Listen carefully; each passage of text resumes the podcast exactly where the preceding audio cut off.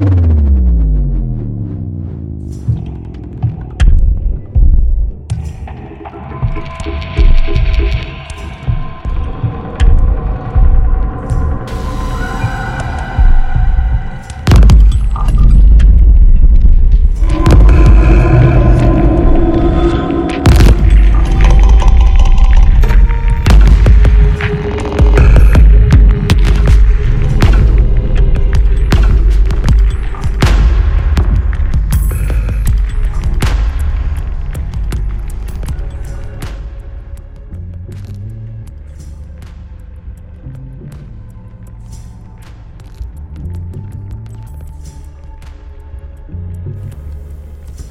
Buenas noches, mi nombre es Ángel Morales, mejor conocido como El Morbo.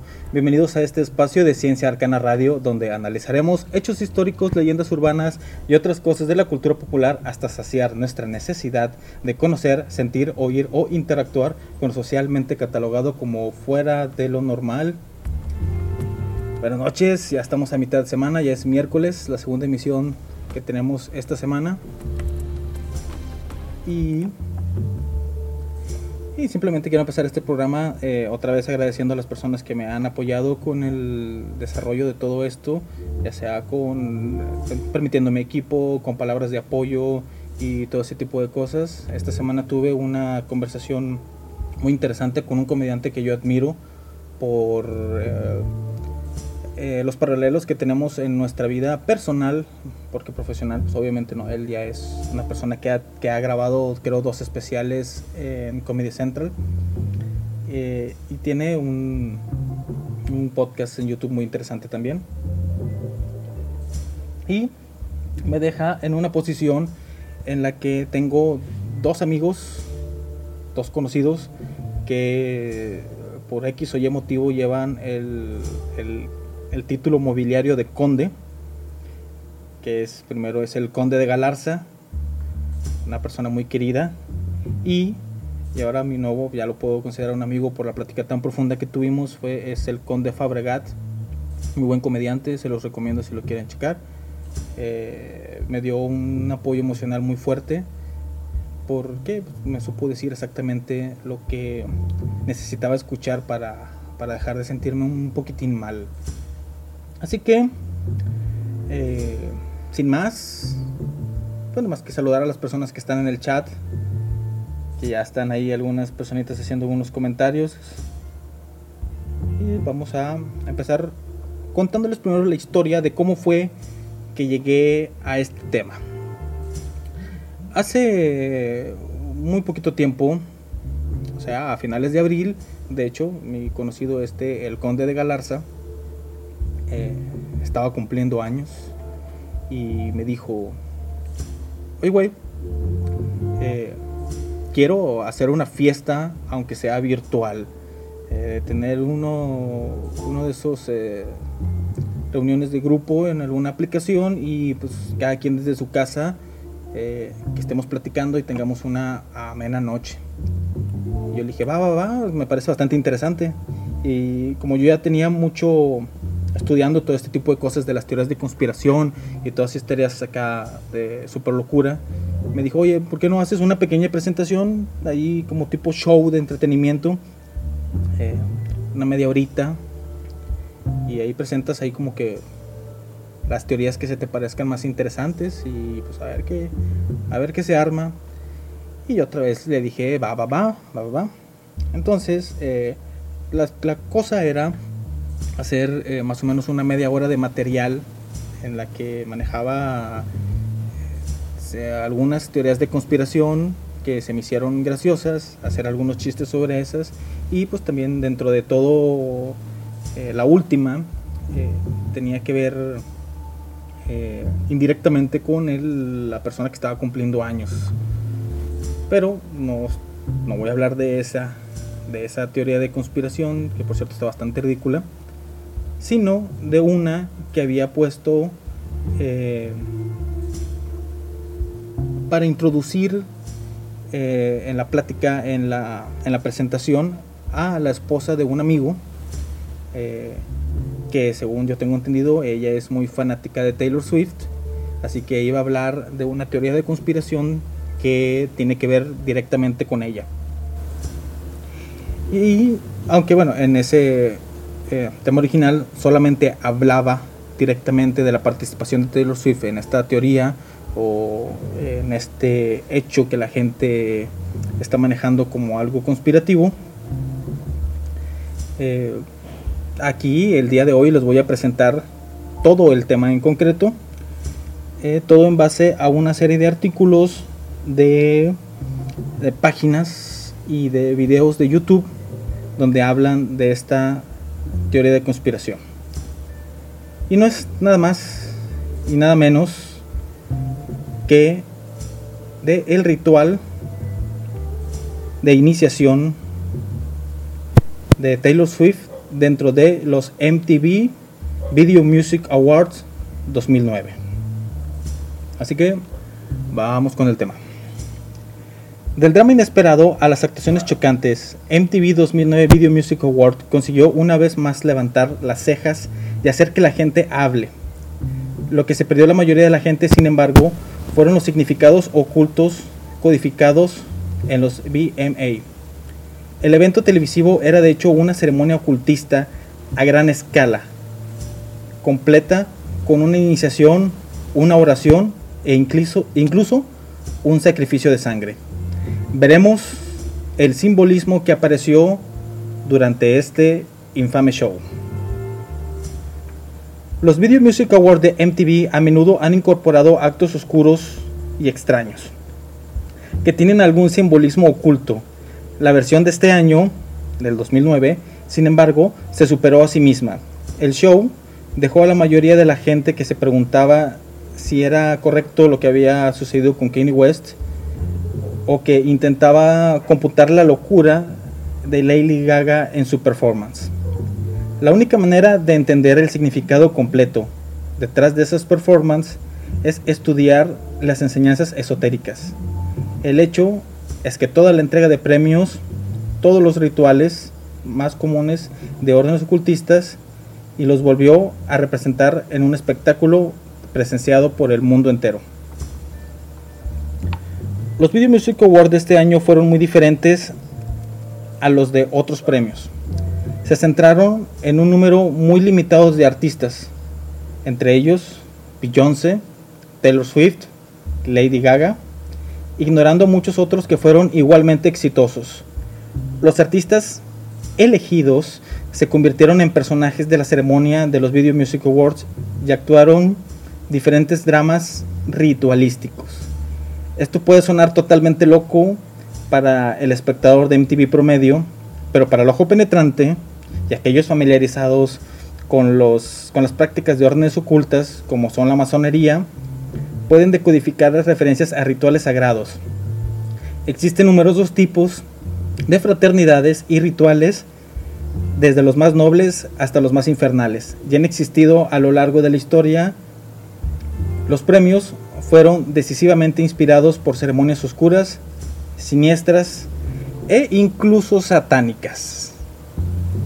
Y como estamos viendo, eh, como les dije, esto es eh, extractos de un artículo de una página de personas conspirativas.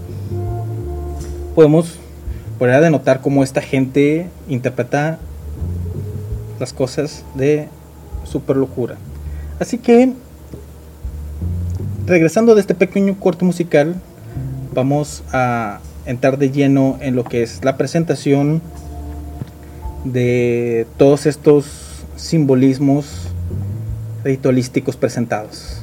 Así que regresamos en unos minutitos después de escuchar la canción de Diana Reptiliana, Mujer Lobo Adolescente.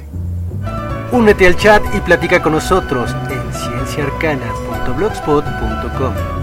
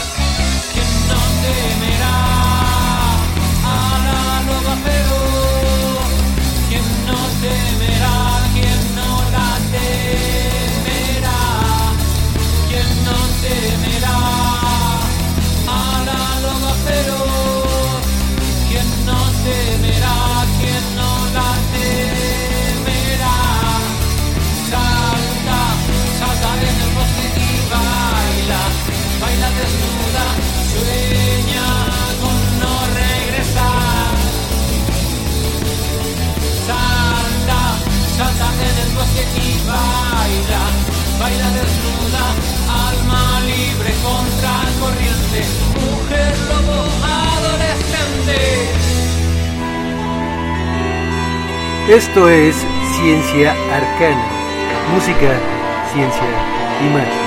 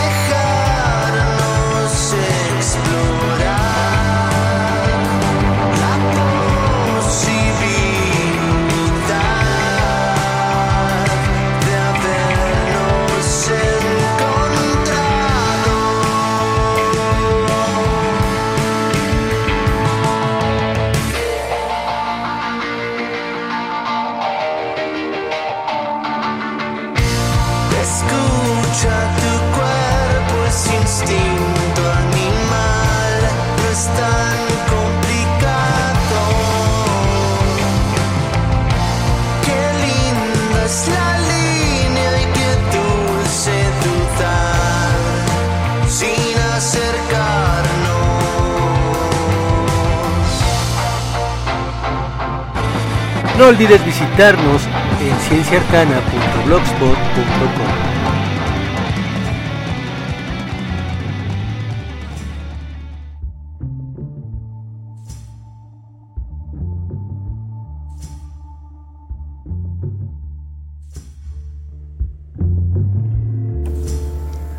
Ya regresando de este pequeño corte musical y queriendo mandar saludos a las personas que están en el chat.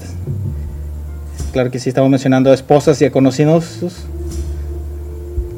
De que pues, eh, somos un círculo pequeño.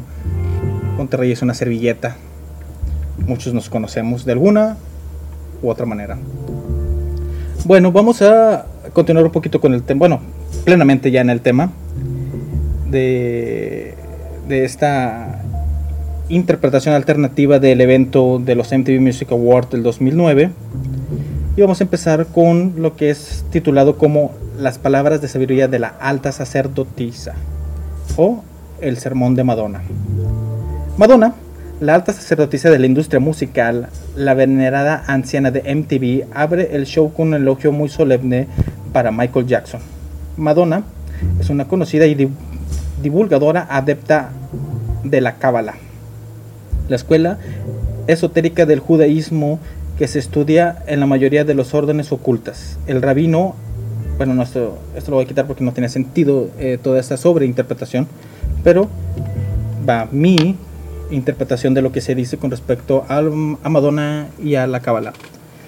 Eh, es mentira realmente que en la mayoría de las sociedades secretas se estudia la Cábala, porque, como ya había mencionado, yo pertenecía a varios de estos grupos o estuve en iniciación y no, no, no se maneja la Cábala de esta manera.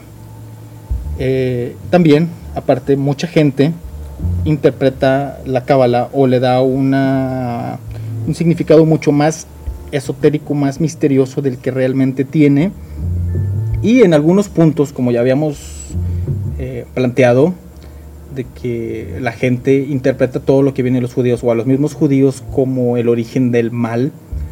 Eh, en la actualidad, en muchos grupos que, que les gusta hablar de todo este tipo de teorías de conspiración, ponen a la cábala le cambian el nombre y le dicen cabal. Y algunas otras personas le añaden el adjetivo, bueno, no, el, la, ay, se me va la palabra.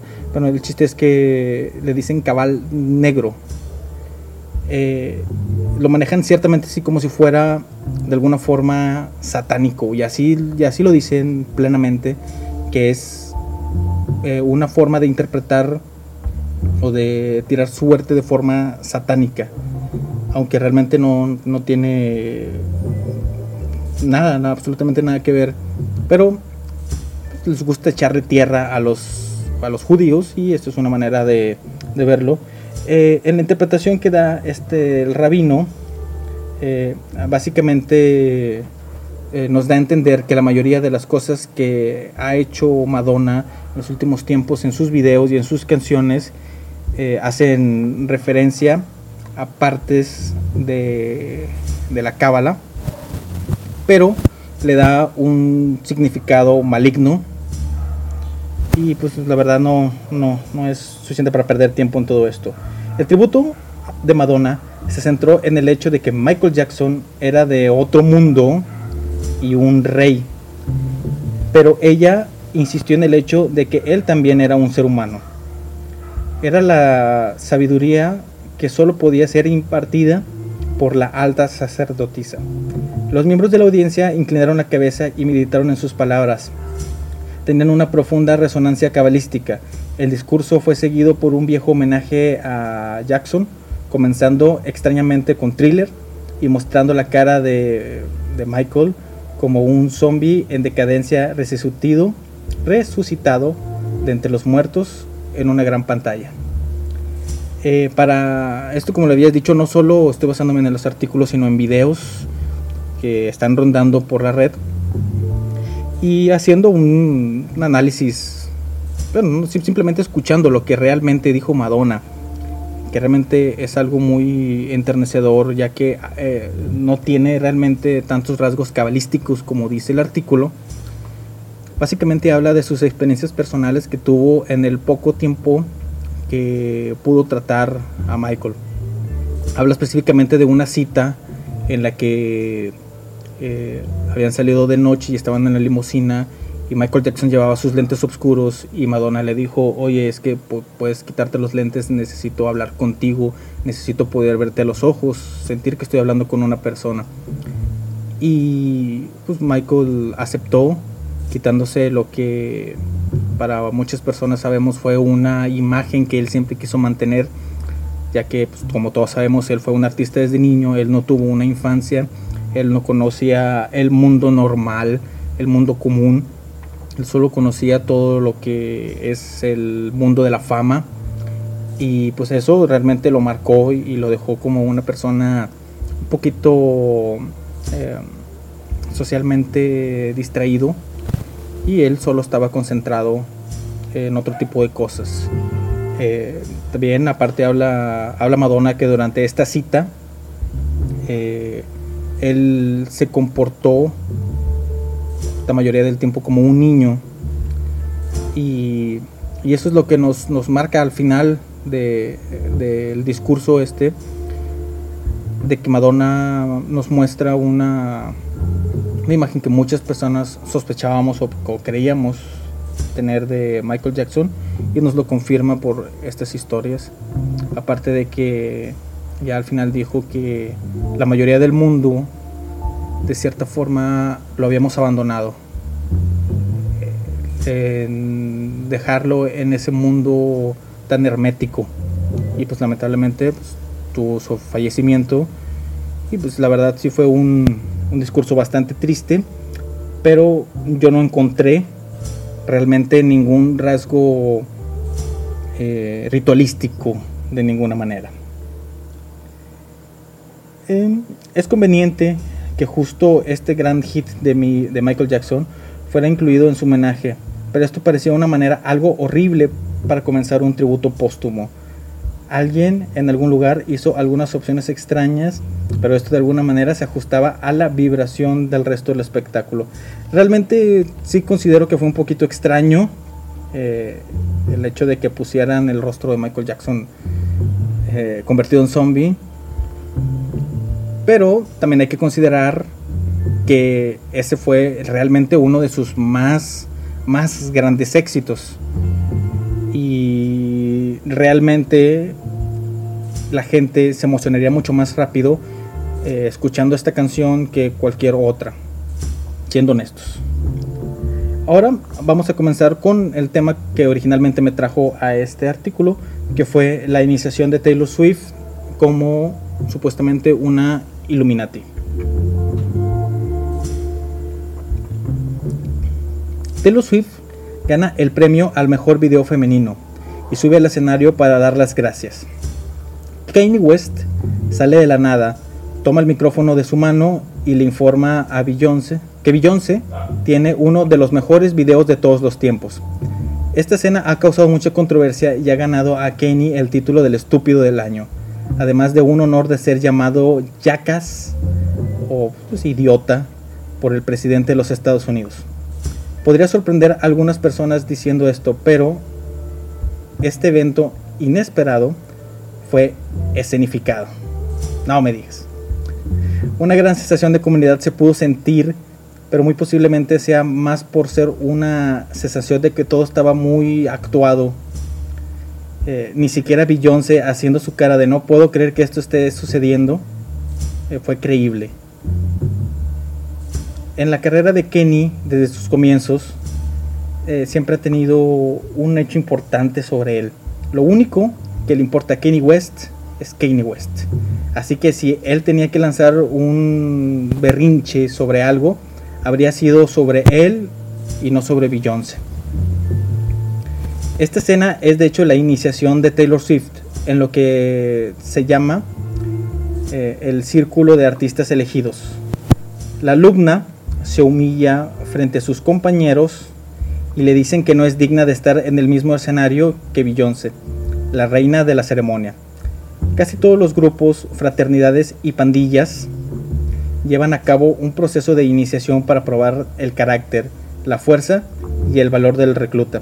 La prueba de Taylor Swift, de Taylor Swift era que Kanye West arruinara su primer premio y que le dijeran que no merecía este reconocimiento. El rapero se conoce por quejarse durante las demostraciones de la concesión, así que él era el candidato perfecto para hacer que todo pareciera inesperado. Aquí les voy a dar un medio punto a, los conspiracionistas o a las personas que están interpretando todo esto de una manera pues, hacia su, a sus creencias. Es que sí, sí existen rituales de humillación eh, por lo general son humillaciones públicas, eh, en los que si el iniciado, la persona que está empezando, es sometido a pequeñas vergüenzas eh, para demostrar que están dispuestos a vivir lo que sea para pertenecer al grupo y que así demuestran también su, su compromiso. simplemente se puede interpretar que, que sí, humillaron de cierta forma a Taylor Swift, arruinándole su primer gran momento, según palabras del autor y según otras personas, como, he dicho, eh, vi sus videos en donde interpretaban todo este, todo este suceso. Ahora vamos con la parte que titulan como El orador o quien quiere rezarle al diablo conmigo. Jack Black, famoso comediante, sale vestido como un tipo de heavy metal con esteroides para promocionar un videojuego. En un momento, él pide a la audiencia que ponga sus cuernos al aire y sus aquí está mal escrito dice, ganancias pero sus ganas como que su esfuerzo para orar al Señor oscuro Satanás. Todo esto es alegre y cómico, pero no veo otra manera de que una oración a Satanás pueda ser, ser insertada en un espectáculo en horario estelar sin recibir un camión lleno de quejas de padres preocupados. La escena comienza semi divertida, pero Jack Black termina en una nota más seria diciendo, te pido que conceda nominados esta noche con el éxito continuado en la, en la industria de la música. Esta última frase revela realmente una oscura verdad sobre el negocio del entretenimiento. Y eso es algo que realmente no se... Vamos a decir, no, no lo relacionamos directamente con Satanás. Simplemente la industria de la música y el entretenimiento en general está lleno de corrupciones, está lleno de personas que abusan de poder eh, y que pues es realmente no se ocupa de una interprete, interpretación de pues lo que es un momento cómico que era presentar el cliché del metalero pidiendo a la gente que pusiera sus manos haciendo el símbolo de los cuernos, ya saben, el clásico de los conciertos de rock y de metal, y elevaran, entre comillas, ya que es lo que se espera de una persona que le gusta el heavy metal, que le gusta el rock, que levante una oración a Satanás. Eso es el, el grandísimo cliché que existe en todo esto. Es un chiste, es una broma enorme. Eh, no se puede tomar en serio. Y es más, realmente el hecho de que mucha, de que la gente no se quejara es porque realmente entendieron la broma, entendieron el chiste. Algo que aparentemente la persona que escribió este, este post no lo tenía bastante claro. Eh, como estamos viendo, todo este asunto está bastante torcido. Así que para ponernos un poquito a tono, vamos a poner, vamos a escuchar una canción de un grupo de rock, exactamente, que es el grupo se llama Saliva y la canción es Ladies and Gentlemen, Gentlemen. Y regresamos en unos momentitos para continuar con esta entretenida lectura. Disfruta de rock, metal, techno, industrial, música pagana y programas interesantes en Ciencia Arcana Radio.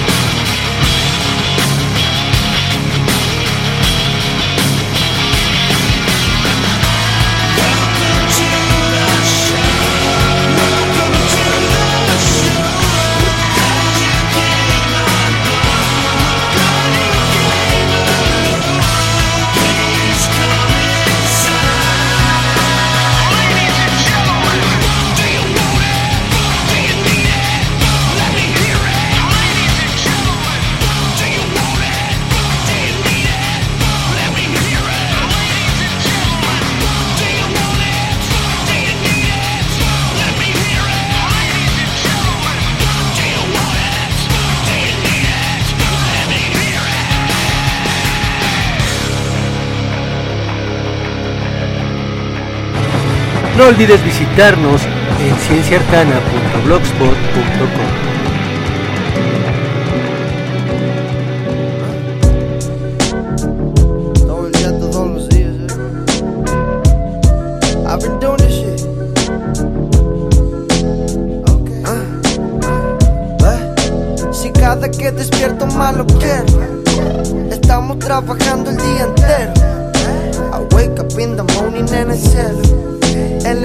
la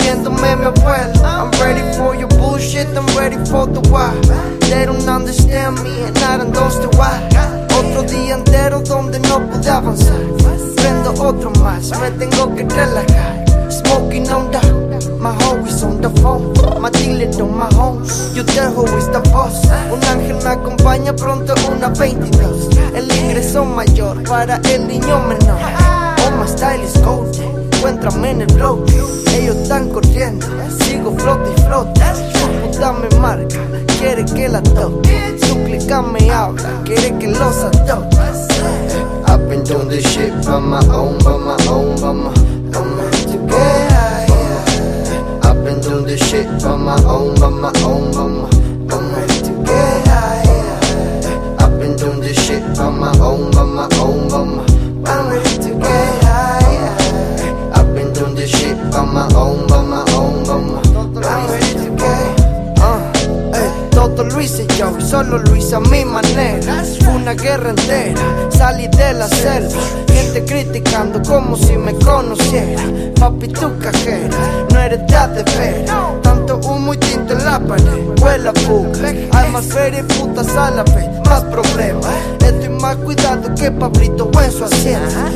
Está la tienda, conecten pa' que venda. No espero que comprenda y estoy esperando el tiempo. Él trae mi dinero, lo único que quiero. Si me abren las piernas, pues el cuarto es el que cierro. Mi casa solo hay hierba, mucho cenicero. Caliente la cuadra, está llena de perros. Mi bolsa está cerrada, apesta el cuarto entero. ¿Dónde están los que decían que esto no iba a ser? Sigo igual de loco, pero con been doing this shit by my own, by my own, by my own. Yeah, yeah. I've been doing this shit by my own, by my own, by my own. I've been doing this shit by my own, by my own, by my own. I've been doing this shit by my own, by my own,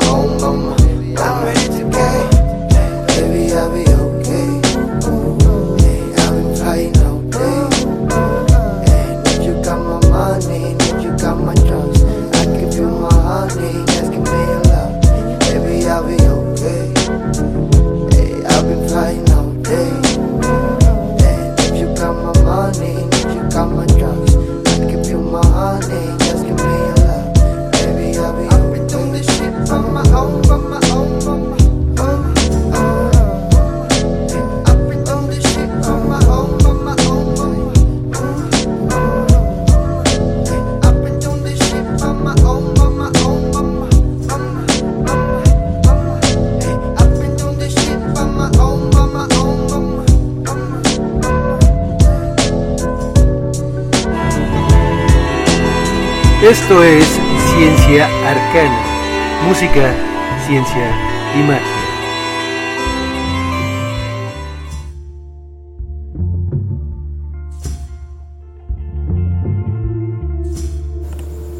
Eso que acabamos de escuchar fue By My Own de Robot, parte de este grupo de hip hoperos o a los cantantes de hip hop de aquí de Monterrey. Eh, búsquelos en redes sociales, están, tienen, tienen propuestas bastante interesantes con música, aparte de que uno de sus productores musicales es la persona que me proporcionó parte del equipo con el que se está haciendo esta transmisión, así que pues, es una forma de agradecerle su apoyo, dándole un poquito de difusión a su música. Bueno, continuando con este fabuloso artículo que no había, sí, sí lo había leído, pero no le he puesto tanta atención que estaba tan mal escrito, o a lo mejor fue una traducción de, del traductor de Google, por eso tiene palabras tan, tan extrañas y tan fuera de lugar. Pero bueno, vamos a seguirle. Es el siguiente punto es el sacrificio de sangre. La presentación de Lady Gaga fue calificado como brillante por muchos fanáticos de la música. Sin embargo, si usted les pregunta qué simboliza, su expresión se convierte en cuestionamiento. Esto es lo que Gaga dijo sobre su actuación durante una entrevista en kegidaily.com. La entrevistadora. ¿Crees que será uno de esos momentos que la gente recordará en los Video Music Awards? Lady Gaga responde, sé que lo hará. En cierto modo tengo una filosofía de las cosas. Nunca hay una razón para hacer algo a menos que va a ser memorable. A no ser que va a cambiar las cosas. A menos que vaya a inspirar un movimiento. Con la canción y con la actuación espero decir algo muy grave sobre la fama y el precio de la misma. Yo pienso que aquí en lugar de grave debe ser importante, pero bueno, X. Y lo, lo preguntan, ¿qué vas a llevar? Yo diría que la moda performance es una representación de los mártires más memorables y los más memorables de la historia. Su intención es ser una imagen icónica que representa a las personas. Creo que después de ver el performance y tal vez estudiarlo después en YouTube, verás las referencias y los símbolos. El escenario de la actuación es muy simbólico. Gaga realiza en un templo o quizás una mansión aristocrática completa con las columnas, las lámparas y las pinturas, rituales ocultos, experimentos de control mental e incluso sacrificios humanos. Se han rumoreado constantemente que tienen lugar en ese tipo de entornos. Una característica que no puedo ignorar es la presencia de dos pilares masivos debajo de un arco. Ahí para las personas que no están familiarizados, es eh, dos pilares, aunque debieron haber sido dorados, que es el simbolismo original, y un arco, es la entrada de la mayoría, o si no es de que todos los templos masones que existen. Eh, como digo, eh, realmente el simbolismo es que los, ¿cómo se los, los pilares son dorados y tienen una esfera en la, parte superior. No están conectados directamente con el arco, es como que algo frontal. Eh, es el simbolismo de que estás entrando a un lugar sagrado y muy importante.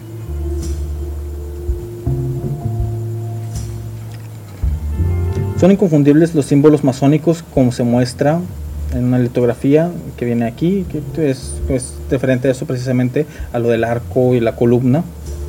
Esto obvia referencia a la francmasonería insinúa el aspecto oculto y ritual de la actuación de Gaga. Los masones son conocidos por realizar dramas ritualísticos en sus logias, recreaciones vivas de historias alegóricas.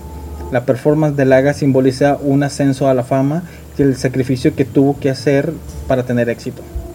Cuando la sangrienta Gaga es levantada en el aire, una luz misteriosa sale de entre los pilares y los bailarines levantan sus brazos en el aire en alabanza. Muchas religiones antiguas realizaron sacrificios ritualísticos para complacer a los dioses. Los sacrificios de sangre también han sido vistos por los magos negros como la mejor manera de recolectar energía espiritual. La escena final del performance transmite la presencia de esta misteriosa fuerza después de un sacrificio. Justo después de su actuación, Gaga aparece vestida toda de rojo, con su rostro completamente cubierto. Ella es básicamente un sacrificio de sangre que camina y habla, representa las secuelas de la fama, la vida infernal que sigue el sacrificio, la venta del alma para el éxito en la industria musical. Yo pienso, como pues, desde mi perspectiva que conozco eh, ciertos aspectos de estas eh, sociedades, como lo son la amazónica y la de Rosa Cruces, lo que sí les puedo decir es que es bastante difícil que hombres de alrededor de 50 años, que son la mayoría de los miembros, se pongan a hacer este tipo de rituales. Es, eh, es un poco más eh, no interpretativo en el sentido así de, un performance físico, sino que se dicen las cosas y se utilizan símbolos un poquito más más ligeros, tales como espadas cortas, eh, sombreros, marcas en la ropa, eh, pequeñas figurillas que son las que se mueven y se, y se interpretan. No están ahí los, los señores miembros del club eh, bailando en el piso, cubriéndose de sangre ni nada de este tipo. Aunque en teoría es simplemente una... eh, eso, el simbolismo. Y con referente a una iniciación eh, y que está documentada, pasamos a la siguiente parte que es la iniciación masónica de Pink. No hay manera, y eso sí les doy ese otro medio punto a estas personas, es que un masón puede ver esta actuación sin recordar su iniciación en el primer grado. Aquí está una pequeña descripción que nos da el buen Mark Stavish. El candidato a la iniciación es despojado de todas las posesiones materiales y vestido con un traje extraño y peculiar. Esto incluye una venda de ojos y una longitud de cuerda llamado cable de remolque. Él continúa. La venda usada representa el secreto, la oscuridad y la ignorancia, así como la confianza. El candidato es llevado a la sala de alojamiento para la iniciación, pero no es capaz de ver lo que está sucediendo. Este atado alrededor de la cintura y el brazo con el cable. Pink tiene los ojos vendados y atado con cuerdas. Su traje expone su pecho izquierdo, como es el caso de los iniciados masónicos. En lugar de tener su pierna izquierda expuesta, el traje Pink lleva un patrón de diamantes que es muy similar a los pisos de las logias masónicas. La performance de Pink fue una exhibición vertiginosa de acrobacias que sin duda la dejaron y a los espectadores totalmente desorientados. Esta es también una característica de la iniciación de primer grado de la masonería. Luego se le vendan los ojos y se la pasa un cordón en forma de soga alrededor del cuello. En ese punto, el novicio está entrando en la etapa marginal, asociado con las pruebas. Él no puede ver, su sentido de la dirección se ha confundido y él ha sido vestido como una víctima para la ejecución. El, rendimiento de Pink era otra referencia fragrante a los dramas ritualísticos en, en órdenes ocultas. Aquí es donde viene la referencia que les decía, ya que sí se tiene documentado que hasta cierto tiempo, no sé si en la actualidad, eh, el ritual de iniciación de los masones sí es exactamente como se describe aquí y es más, les voy a recomendar una película que se llama, la pueden buscar en YouTube, se llama Fuerzas Ocultas, es de 1943 y es una película francesa que fue escrita y dirigida por dos ex miembros de, de los masones, en donde escriben eh, paso por paso cómo es la iniciación del primer nivel de, de estas personas. Y también ahí podemos ver en palabras de personas que se salieron de los masones por motivos personales, por así decirlo. eh, podemos ver hasta dónde llega ese misticismo, ya que no es algo oculto. Estas personas que hasta fueron demandadas, y creo que una de ellas terminó en la cárcel por, por acusaciones de que te difamar o hablar mal de, de la sociedad, de sociedad secreta. Eh, la, historia, la historia que nos cuenta la película eh, nos da a entender que aunque sí hay un secretismo, no hay nada místico. Todo es política. Es personas que le hacen favores a otras personas para que mantengan un estatus de vida adecuado a lo que es ser miembro de, de los masones. La historia va de un diputado francés que es inducido a, la francmasonería y se le promete que va a tener una mejor vida Pero lo único que le sucede es que todos los demás miembros le empiezan a pedir favores para mantenerlo todo estable. Es donde se ve toda la corrupción que existe dentro de los de este tipo de grupos y que no tiene nada que ver con cosas satánicas ni nada por el estilo. Les recomiendo mucho la película. A lo mejor es un poco aburrida, pero habla de un hecho histórico que donde puedes situar para que te des cuenta de la realidad de todo, de todo este asunto. Después llegamos a la aceptación de Taylor Swift en la orden. Después de la humillación pública de Swift, Beyoncé, la reina de la ceremonia, la llama al escenario para dejarla tener su momento. Ella aparece desde atrás del escenario con un vestido rojo que es sorprendentemente similar al de Beyoncé. Taylor Swift, eh, al ser llamada al escenario, representa el hecho de que ahora ha sido aceptada como una igual a Beyoncé y se ha convertido en uno de los elegidos. Los vestidos a juego también transmiten ese sentido de pertenencia a un nuevo grupo. Ella ha pasado la prueba, la prueba de ser humillada y ahora puede cosechar las, las recompensas de ser una iniciada. Ahí es eh, otra cosa que yo vi, eh, otra interpretación de otras personas que sí tienen un cierto límite de verdad eh, de lo que se trata en la vestimenta de estos rituales. Eh, en la primera parte, cuando es humillada por Kanye West, Kanye West está vestido completamente de negro y esta Taylor Swift está vestida completamente de blanco. Bueno, su vestido era blanco.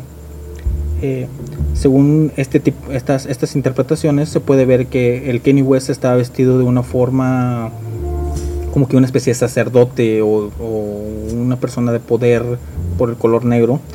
Y Taylor Swift estaba presentando un vestido blanco para ponerla en una perspectiva de ser una víctima o una persona pura o, o, bueno, no sé si me entiende, una persona, eh, una imagen virgen, por decirlo de alguna manera.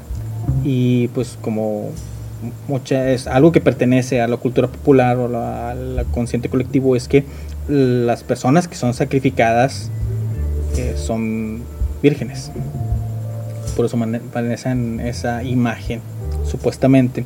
Y ya cuando regresa al escenario con Beyoncé, eh, ambas están vestidas de color rojo, que este tipo de personas interpretan como que es eh, el- la vestimenta de líder eh, dentro de los Illuminatis. Según ellos, si las, eh, las personas que pertenecen a este grupo suelen vestir mucho de color rojo y ese es como que su símbolo, su forma de caracterizarse, que las personas los, los puedan reconocer, es la forma de vestirse. Así que tanto Taylor Swift como Beyoncé aparecen vestidas de color rojo con un vestido bastante parecido que sí las podría llegar a colocar en un mismo nivel como miembros activos de esta sociedad. Pero hasta aquí llega el artículo, habla sobre otras cositas que hablan sobre todo eso de los mensajes subliminales, el meterles las ideas a las personas, que pues ya está bastante comprobado que realmente no funciona. Eh, las personas no se hacen violentas por jugar videojuegos o escuchar música o, o sea, no son tan influenciables, no son tan, tan débiles, la mayoría. Hay personas que sí, pues, que sí, que sí tienen sus, sus, sus capacidades de ser eh, reducidas de esta manera. Todo esto que les acabo de leer es un artículo de Bienvenidos a la realidad 02.blogspot.com. Eh, ahorita les, les pongo en el chat y lo voy a poner en Twitter el link para que si quieren checar el artículo y ver las imágenes. Eh, son bastante interesantes, como les digo, sí tienen ahí un parecido, pero simplemente hay que ver las cosas como son. Eh, la persona de producción, los productores, decidieron poner las cosas de esa manera. Decidieron tener esa imagen y dieron unas pautas para que los, los actores, bueno, los, los artistas eh, tuvieran esa participación y todo eh, perteneciera a una misma línea, a una misma idea. Es la, la teatralidad que pertenece a, a una de las televisoras pues, más grandes y conocidas del mundo. Más o menos por la misma línea quiero tocar ligeramente un tema que se puso, que, que llegó a los encabezados recientemente y que tiene que ver precisamente con el hecho de que la gente se, según ciertas personas, la gente se puede ver influenciada por el material artístico de alguna persona. Quiero hablar de el caso de Johnny Scutia y Yuya y su cancelación en Spotify. No sé si algunos de ustedes estén más o menos familiarizados con la noticia. Ahí les va un resumen bastante rápido de lo que sucedió. Básicamente, este cantante, eh, autor, Johnny Scutia, o mejor conocido como el King de la Furia, había escrito canciones eh, con alto contenido violento, misógino y, y que incitaba, o bueno, ponía eh, en manifestación el tener la fantasía de desollar, creo que era la palabra exacta, a Yuya, la youtuber de, belleza bastante famosa aquí en México. Así que eh, voy a leerles aquí un pequeño artículo que habla de, de cómo se manejó el asunto al final de cuentas. Dice, la Secretaría de Gobernación informó que denunció y presentó las quejas ante las instituciones correspondientes para que se investiguen y en su caso sancionen a los responsables por incitar a la violencia a través del contenido musical de John Scutia a través de la Comisión Nacional para Prevenir y Erradicar la Violencia contra las Mujeres, el CONAVIM. La dependencia rechazó cualquier forma de expresión o comunicación que fomente las violencias o denigre a las mujeres. Señaló que en días pasados por diversas redes sociales circularon mensajes de rechazo, denuncia, protesta y enojo por el contenido de las canciones y música de Johnny Scutia, conocido como King de la Furia, publicadas y difundidas en plataformas digitales dedicadas a la reproducción de música y videos en el mundo. Consideró que las letras de las canciones promueven e incitan a la violencia contra niñas, mujeres, invitan a cometer acoso, suicidio, violencia sexual, feminicidio, tortura, pederastia, desaparición y otros hechos calificados en la legislación penal del país como delitos. El respecto, el respeto irrestricto a los derechos humanos de las mujeres y la garantía a una vida libre de violencias es prioritario. Subrayó en este sentido, destaco que la CONABIM impulsa acciones para erradicar contenidos que normalicen la violencia de género en cualquiera de sus formas. La igualdad de género conlleva acciones que modifiquen las formas de pensar, actuar y comunicarse. Por ello, el secretario de Gobernación, a través de la CONABIM, reitera el llamado a que ninguna forma se normalicen, que de, de ninguna forma se normalicen las violencias contra las niñas y las mujeres, concluye el comunicado de la Secretaría de Gobernación. Es un artículo de milenio.com eh, donde se presenta de que pues, quieren mandar o castigar a esta persona por hacer una interpretación artística de sí, de actos violentos, pero eh, volvemos a, lo que está haciendo en ese momento. Eh, ¿Realmente creen que la gente va a tomar eh, las palabras de esta persona, que por cierto no era absolutamente nada conocido eh, hasta que salieron estas noticias? Lo único que hicieron fue impulsarlo. Ahora sí la gente lo va a escuchar, lo va a apoyar y le va a dar segunda pero realmente creen que, que, estas personas que leen segunda, estas personas que, que, escuchen su música, van a actuar de esta forma solo porque un cantante se los diga. Eh, volvemos a caer a los mismos de, de del ejemplo de los videojuegos. De que si la gente realmente cree que por jugar los videojuegos las personas se vuelven violentas y pueden ir a matar a otras personas, es algo que ya ha estado mucho en discusión y no se ha concluido nada, realmente no existen este tipo de cosas. Si alguien va a ir a matar a alguien, lo va a hacer. Aparte de que se difundieron otros videos de anteriores a todo este drama del buen Johnny Scutia y la persona, de hecho en uno de los videos habla de que de, lo normalizado que está la violencia y de cierta forma que está en contra de ese tipo de cosas.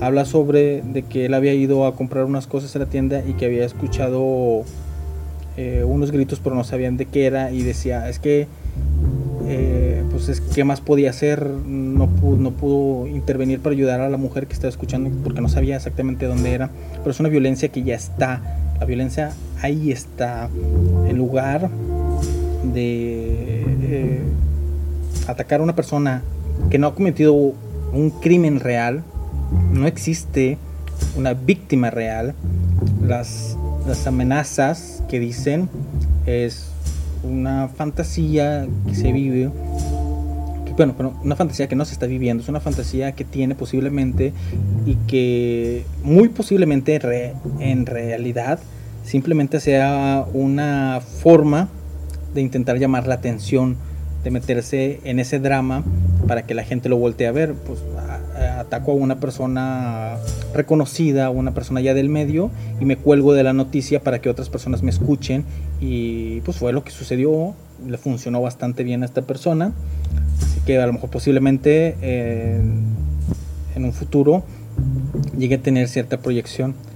Porque pues una persona es que realmente este tipo de música que tiene mensaje supuestamente tan violento eh, ya tiene muchísimos años que existe eh, en el porno gore en el gore en el heavy metal en el punk eh, existen este tipo de letras pero con sus excepciones no todas las personas que escriben estas letras cometen este tipo de crímenes. Pero bueno, eso queda en ustedes. Eh, Ustedes vean, analicen si es, si es necesario este tipo de cosas. Yo en lo personal no he escuchado las canciones del este, conocido King Furia. Eh, la verdad no me llama la atención. Eh, no tengo mis gustos bastante definidos y es lo que yo escucho.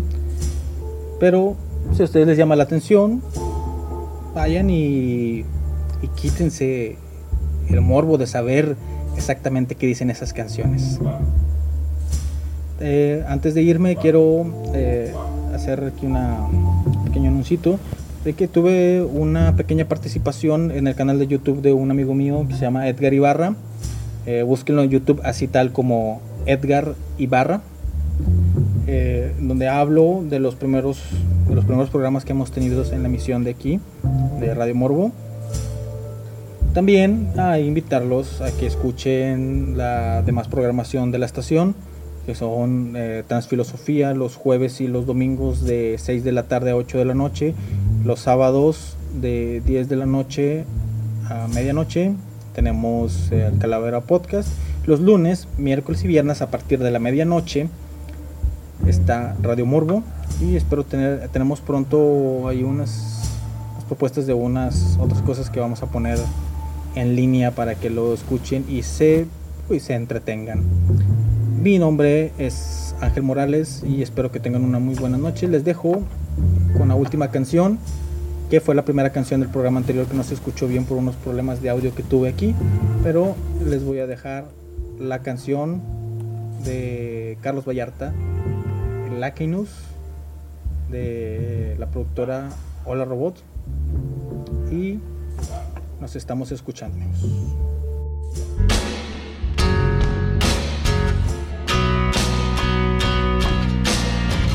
You're not my life, not my soul.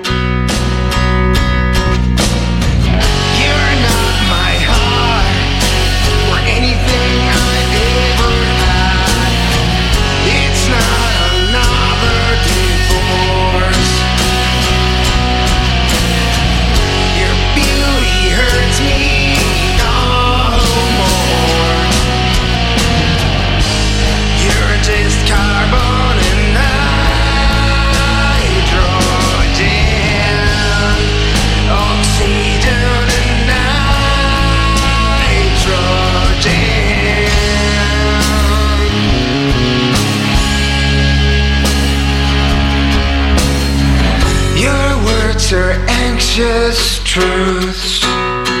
The royalty of lies. Come and see me